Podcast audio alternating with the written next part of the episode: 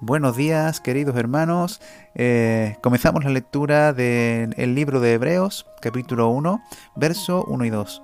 Habiendo Dios hablado en el tiempo antiguo muchas, muchas veces y de muchas maneras a los padres por los profetas, en estos postreros días nos habló por medio del Hijo.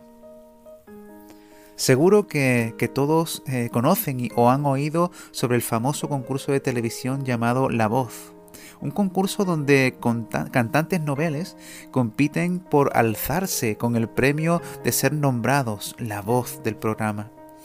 Asalto tras asalto, deliberación tras deliberación, los jueces van filtrando candidatos hasta llegar a la terna final, de donde se escogerá y se elegirá al ganador reconociéndolo públicamente como la voz. Un certamen parecido eh, ocurrió hace unos añitos en el monte Tabor, en Galilea, llamado después el monte de la transfiguración. Asistían como, como público Pedro, Juan y Jacobo, discípulos de Jesús. Como juez, Dios Padre, y los concursantes eran Moisés, Elías y un tal Jesús de Nazaret.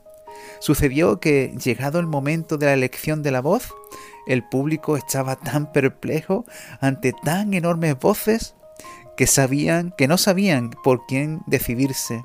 Los tres merecían tal reconocimiento a su juicio.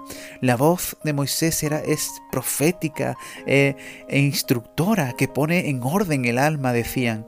La voz de Elías era una voz poderosa que compungía el corazón. Y según ellos Jesús, wow, Jesús, la voz de Jesús estaba llena de gracia y de verdad, transmitiéndote paz y bienestar al corazón. Estas eran las opiniones de, los, eh, del público, ¿no?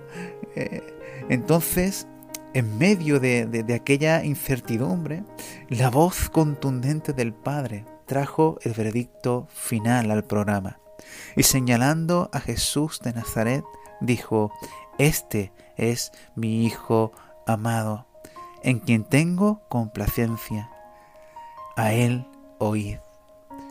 En este mundo, en esta sociedad inmersa en la era de la información, tiene lugar un gran certamen de voces Innumerables voces se levantan y se afanan por ser reconocidas, escogidas y autorizadas para obtener el galardón de ser llamadas la voz. Voces como las voces de la religión, la política, la filosofía, el humanismo, las ideologías o simplemente las voces de las opiniones individuales que lo reducen y quieren reducirlo todo al yo voces que anhelan el protagonismo en esta sociedad y que corremos el riesgo de tratarlas y asumirlas como iguales todas ellas.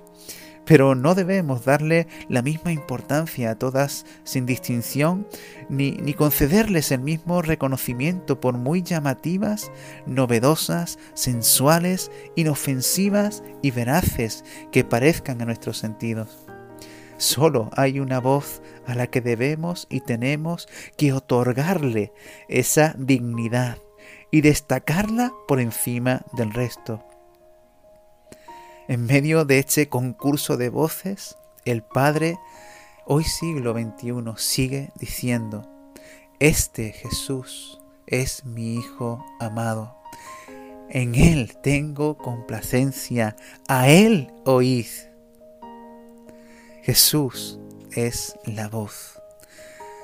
La voz autorizada y escogida en este tiempo por el Padre, que merece toda atención y protagonismo.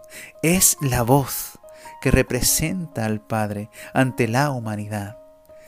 Jesús es la voz profética que actualmente habla en nombre del Padre, la única voz que, al Creador le complace y reconoce delante de los hombres. Así que Jesús es la voz del Padre, la voz que debemos escuchar hoy día. ¿Qué voz es la que tú y yo en este día vamos a escuchar? Que el Señor te bendiga.